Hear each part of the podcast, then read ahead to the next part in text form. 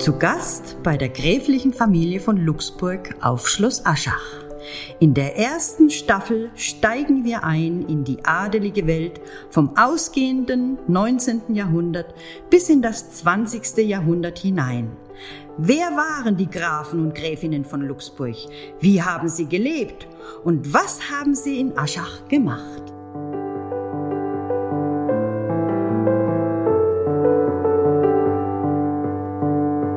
Dann darf ich ganz herzlich zu unserer ersten Folge äh, unseres Podcasts begrüßen.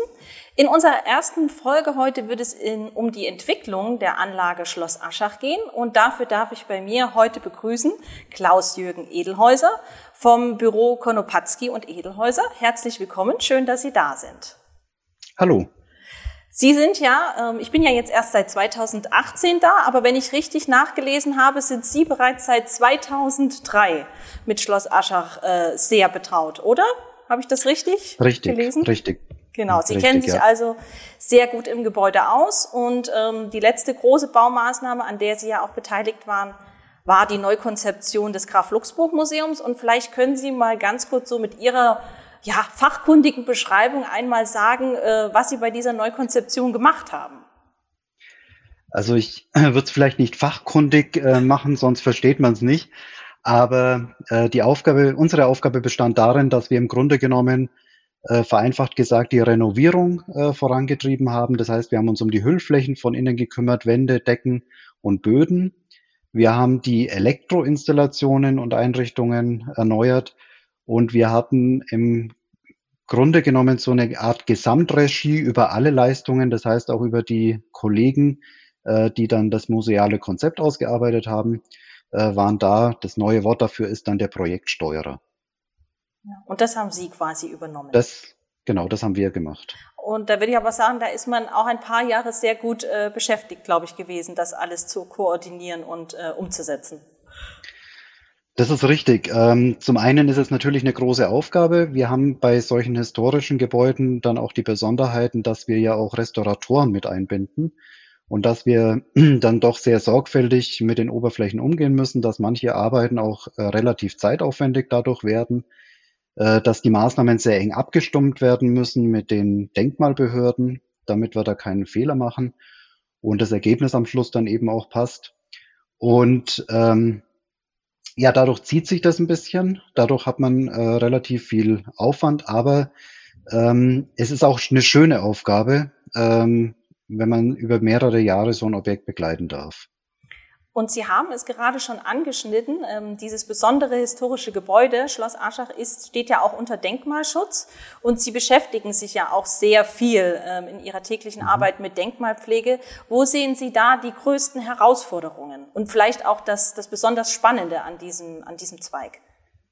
Ähm, das Spannende an dem Zweig ist, ja, alte Gebäude erzählen Geschichten. Und es gibt von Wim Wenders so einen schönen Roadmovie, der heißt If Buildings Could Talk, ähm, wo er darstellt, ähm, wie Gebäude reden würden, wenn sie Geschichten erzählen würden. Und der macht da so den Schlenk äh, und sagt, die einen klingen wie Shakespeare, die anderen wie die Financial Times.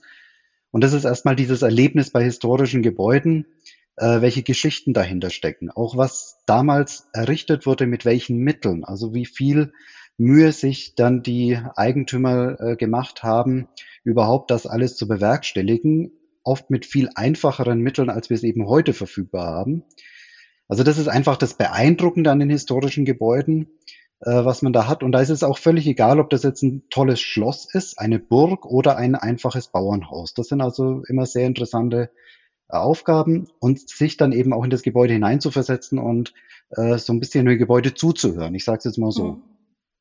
Und Gleichzeitig ist es natürlich die Herausforderung, dass wir das respektieren, wenn wir darin arbeiten und dass wir den Bestand würdigen und nicht den Stempel unserer Zeit aufdrücken. Das heißt also die Geschichte, ja, zum Erklingen bringen, die Geschichte des Hauses. Genau. Und wir können ja sagen, ähm, Aschach hat auch selber eine sehr bewegte Geschichte. Das Schloss hat ja im, äh, als mittelalterliche Burg begonnen, ist dann im Besitz von verschiedenen Grafengeschlechtern gewesen auch, oder auch Würzburger äh, Fürstbischöfen. Im 16. Jahrhundert dann auch wieder ähm, zweimal durch Kriege, die Zerstörung, der Wiederaufbau und dann, Sie hatten es vorhin auch schon ganz kurz angeschnitten, 1829 dann ähm, auch der Kauf durch den Schweinfurter Industriellen Wilhelm Sattler, der hier auf dem Gelände dann eine Steingutmanufaktur eingerichtet hat. Er hat ja dann mit dieser Steingutmanufaktur, ich denke, kann man schon sagen, auch äh, sehr großflächig auch in das Gebäude natürlich eingegriffen. Er musste Lager, Produktionsräume schaffen oder auch Büroräume. Es sind eigene Nebengebäude für diese Produktionsstätten entstanden und natürlich auch Brennöfen. 1859 ist er ja dann verstorben. Das Haus stand eine Weile leer und 1874 wurde das Haus dann durch äh, Friedrich Graf von Luxburg aufgekauft und der dann auch wieder verschiedene Sachen aus der Steingutmanufaktur wieder zurückgenommen hat, Nebengebäude wieder abgerissen hat, ähm, einen wunderschönen Schlosspark und auch einen Garten angelegt hat. Ähm, und ja, eigentlich diese Entwicklung durch die Jahrhunderte, die kann man ja auch heute noch punktuell am Gebäude selbst ähm, ablesen. Es zeigt sich. Wo würden Sie sagen, sind so ganz besondere ja, Hinweise, die noch sichtbar sind auf diese vergangenen äh, Bauabschnitte, die der Besucher, die die Besucherinnen auch heute noch sehen können? Also die beeindruckendsten Details sind meiner Meinung nach im Außenbereich. Das heißt, wenn man um das Schloss mal so ein bisschen herumspaziert, äh, dann erkennt man Besonderheiten am Mauerwerk. Es gibt an einer Ecke, an der Südostecke, gibt es eine Buckelquaderung aus dem Sandstein ähm, bei der mittlerweile auch bekannt ist, dass diese tatsächlich noch aus dem 12. Jahrhundert stammt. Das ist also diese Urzeit der Burg. Und auf der Ostseite, unter anderem auf der Ostseite, gibt es ähm, ein Biforium, das ist ein, ein Fenster oder eine, eine Fenstervorblendung äh, mit einer Säule und einem äh, Kapitel, ein Kleeblattkapitel, ähm, das auch so aus dieser Zeit 12. bis 13. Jahrhundert stammt. Und äh, das sind so die ältesten Merkmale am äh, Schloss Aschach, die man heute noch ohne Probleme äh, sehen kann. Ähm, ein Detail, das mich total beeindruckt, ähm, das sind tatsächlich auch die Brennöfen aus der Manufakturzeit, die im Keller sind. Die sind allerdings nicht so ohne weiteres einsehbar. Also man muss dann sich doch eine Tür öffnen lassen, um da reinschauen zu können. Ähm, das ist auch ähm, wirklich ähm, schon Geschichte zum Anschauen, wenn man dann sieht, äh, diese alten Öfen, die dann noch unten im Keller äh, freigegraben sind. Ähm, das sind so die, die wesentlichen Punkte, denke ich mal, die man als Besucher jetzt gerade noch sehen kann. Es gibt viele weitere Details, die aber dann ohne Anleitung eigentlich nicht erkennbar sind wo man dann also auch sieht, was so nacheinander überformt wurde, verändert wurde im Inneren des Schlosses im Lauf der Jahrhunderte. Ja.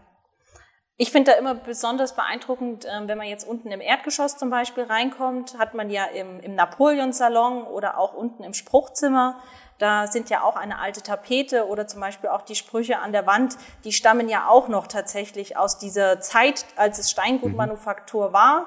Und ähm, auch eine tolle Sache, dass ähm, Friedrich Graf von Luxburg das auch genauso erhalten hat, ne? als er das Schloss für sich entdeckt hat, ähm, hier mit seiner Familie eingezogen ist, dass er aber auch dieses Erbe aufgegriffen hat und ähm, ja, es beibehalten hat und eben drumherum dann so seine eigene Ausdrucksform gefunden hat.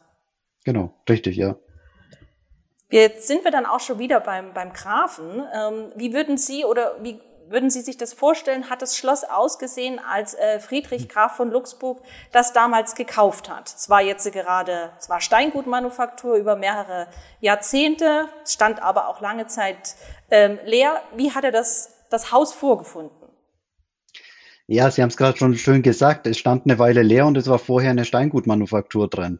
Ähm, jetzt gehen Sie doch mal heute in ein Gebäude rein, wo eine Fabrikation drin war und es dann noch danach ein paar Jahre leer stand. Ähm, also äh, in heutiger Wortwahl würde man wahrscheinlich sagen, ziemlich runtergekommen. Das Inventar und die Kunstsammlungen, das war ja auch versteigert worden. Äh, die Manufaktur lief ja gegen Ende dann auch nicht mehr gut, äh, gab Konkurrenz. Und dementsprechend war das Gebäude sicher nicht mehr in einem Top-Zustand, äh, sondern durchaus renovierungsbedürftig. Wo dann auch der Graf quasi also einiges ähm, machen musste, was wir ja auch so an den überlieferten Quellen ja doch auch ganz gut nachvollziehen können, dass er natürlich tapezieren musste, dass er Räume erweitert hat ähm, oder dass er Räume vielleicht auch kleiner gemacht hat, denn vorher sind es ja auch teilweise größere Hallen gewesen um ähm, diese einzelnen Funktionsräume auch zu schaffen.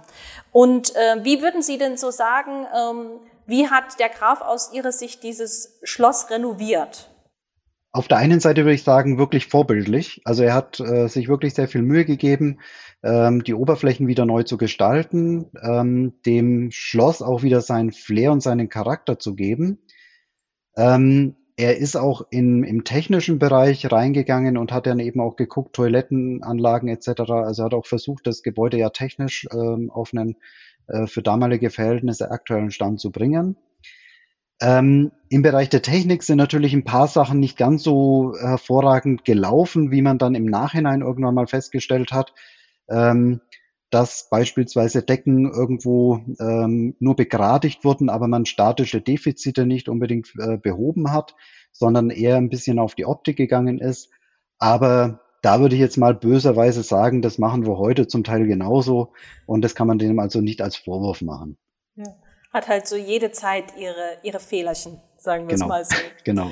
Ähm, dann sind wir ja, können wir eigentlich auch schon mal dann ins 20. beziehungsweise in ins 21. Jahrhundert gehen. Wir werden ja auch häufig von den Besuchern äh, bei uns im Graf Luxburg Museum auch angesprochen, was hat es denn mit den Stahlträgern, die man hier immer wieder an verschiedenen Stellen, sie sind zwar sehr zurückhaltend gestaltet, alle in einem sehr ähm, ja, dezenten Hellgrau, aber was hat es denn mit denen auf sich? Warum sind die da? Warum gibt es die? Ähm, da können, glaube ich, auch Sie das mal äh, sehr gut äh, mal erklären. Ist ja auch vor meiner Zeit passiert. Ähm, mhm. Wie waren damals die Geschehnisse? Also ich habe es gerade angedeutet, äh, technische Defizite, die quasi bei zurückliegenden Modernisierungen oder Umbauten stattgefunden haben.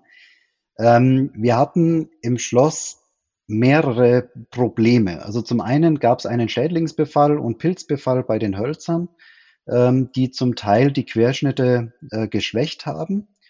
Und wir hatten dann aber auch Überlastungen, die einfach durch äh, zurückliegende Eingriffe da waren. Also die Decken waren zum Teil massiv durchgebogen. Man hat also dann die Decken nicht statisch gesichert, sondern hat einfach teilweise noch mehr Lasten draufgepackt.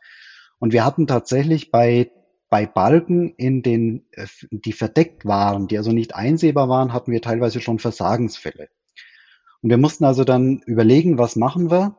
Äh, die Alternative eins wäre gewesen, zum Teil Teile aus dem Gebäude herauszubrechen und quasi neu zu bauen oder aber den historischen Bestand zu schützen, zu wahren und äh, mit zusätzlichen Tragwerken zu sichern.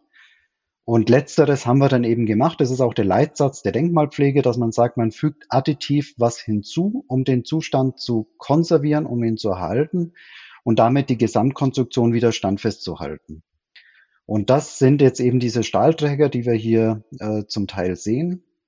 Massiv sind die Eingriffe gewesen oben im Dach. Das ist, wo man es nicht sieht, wo dann eben zusätzliche neue Hängekonstruktionen eingebaut wurden. Und ähm, da, äh, wie gesagt, waren die, waren die Eingriffe dann am massivsten. Aber die andere Wahl wäre eben gewesen, tatsächlich einen Teil Rückbau und Neubau, was aber nicht denkmalkonform gewesen wäre. Ja. Können Sie noch mal sagen, wann genau das gewesen ist? Wir haben damals begonnen, äh, 2005, 2006 mit diesen Teilarbeiten. Die waren dann, glaube ich, 2007 abgeschlossen. Legen Sie mich jetzt nicht auf das Jahr genau fest, denn es war eine Baustelle, die ging tatsächlich über, über viele Jahre. Ja, also ein größeres Unterfangen. Ja. Und dann ist es jetzt von da aus nur noch ein kleiner Katzensprung äh, bis in das Jahr 2020. Das heißt, in dem Jahr, ähm, als wir dann das, das ja, neu gestaltete Graf Luxburg Museum wieder eröffnet haben. Und ähm, Sie haben das jetzt schon immer sehr schön so durch die Zeiten hindurch äh, mal so einen Blick drauf geworfen. Wie hat man damals renoviert? Wie, wie hat man das Gebäude gepflegt? Was hat man gemacht? Wie würden Sie diese Neukonzeption, die der Besucher jetzt sehen kann seit 2020, wie würden Sie die beschreiben? Ich finde äh, diese Neukonzeption total spannend. Ähm, ich kenne Museen immer nur mit Vitrinen und Panzerglas und Schranken. Und jetzt so durch das Schloss zu gehen, ähm, ohne größere Barrieren und äh, quasi auch in die Wohnräume hineinzuspazieren und sich in die, äh, in die Zeit Graf Luxburgs zurückzuversetzen, das finde ich total interessant und total spannend. Und ich persönlich finde es auch äh, sehr, sehr gut gelungen, äh, wie dieses Konzept, dieses Museumskonzept jetzt hier umgesetzt wurde. Ich fasse zusammen. Schloss Aschach steht unter Denkmalschutz und hat eine lange und bewegte Geschichte. Von einer mittelalterlichen Burg über Steingutmanufaktur und Sommerresidenz bis hin zu einem Museum hat es schon viele Funktionen erfüllt. Hinweise auf die einzelnen Bauphasen können Besucherinnen und Besucher noch heute entdecken. Dann sind wir jetzt einmal komplett im Schnelldurchlauf durch die Geschichte von Schloss Aschach und am Ende jeder Folge darf ich noch ähm, an meinen Gast drei Fragen stellen. Ähm, sind Sie bereit, frage ich einmal? Ja. Dann fange ich an mit Frage eins. Was ist für Sie der spannendste Aspekt in der Entwicklung der Anlage? Also die Entwicklung der Gesamtanlage betrachte ich jetzt einfach mal auch im Ja. historischen Kontext. Da ist für mich das Spannende, ähm, wenn man weiß, wie viele Zerstörungen dieses ganze Areal erlebt hat im äh, Bauernkrieg, im Markgräflerkrieg, der Dreißigjährige Krieg, ähm, dann die industrielle Nutzung etc. Dann finde ich persönlich beeindruckend und spannend, was heute davon noch übrig ist und wie das heute auch zur Geltung kommt. Was ist Ihr Lieblingsort auf Schloss Aschach? Ähm, der Park und zwar genau die Stelle, wo man dann den wunderschönen Blick aufs Schloss hat und unter den Ginkgo-Bäumen steht. Ein schattiges Plätzchen. Genau. Und dann noch zum Schluss die letzte Frage. Vervollständigen Sie folgenden Satz. Nach meinem Besuch im Schloss mache ich oder gehe ich? Sehr gerne in die Schlossstuben und setze mich dann dorthin, trinke entweder eine Tasse Kaffee oder esse eine Kleinigkeit und kann dann dort äh, in schönen Ambiente den Tag ausklingen lassen. Das sind doch die perfekten äh, Worte zum Abschluss. Dann bedanke ich mich ganz herzlich, dass Sie diese erste Folge äh, mit mir gestaltet haben. Es war mir ein großes Vergnügen und ähm, allen Zuhörern, Zuhörerinnen bis zum nächsten Mal. Sehr gerne. Hat Spaß gemacht und ich wünsche allen, die es hören, auch viel Spaß in Aschach. In der zweiten Folge dreht sich alles um Friedrich Graf von Luxemburg und seine Frau Gräfin Luise. Wer waren sie?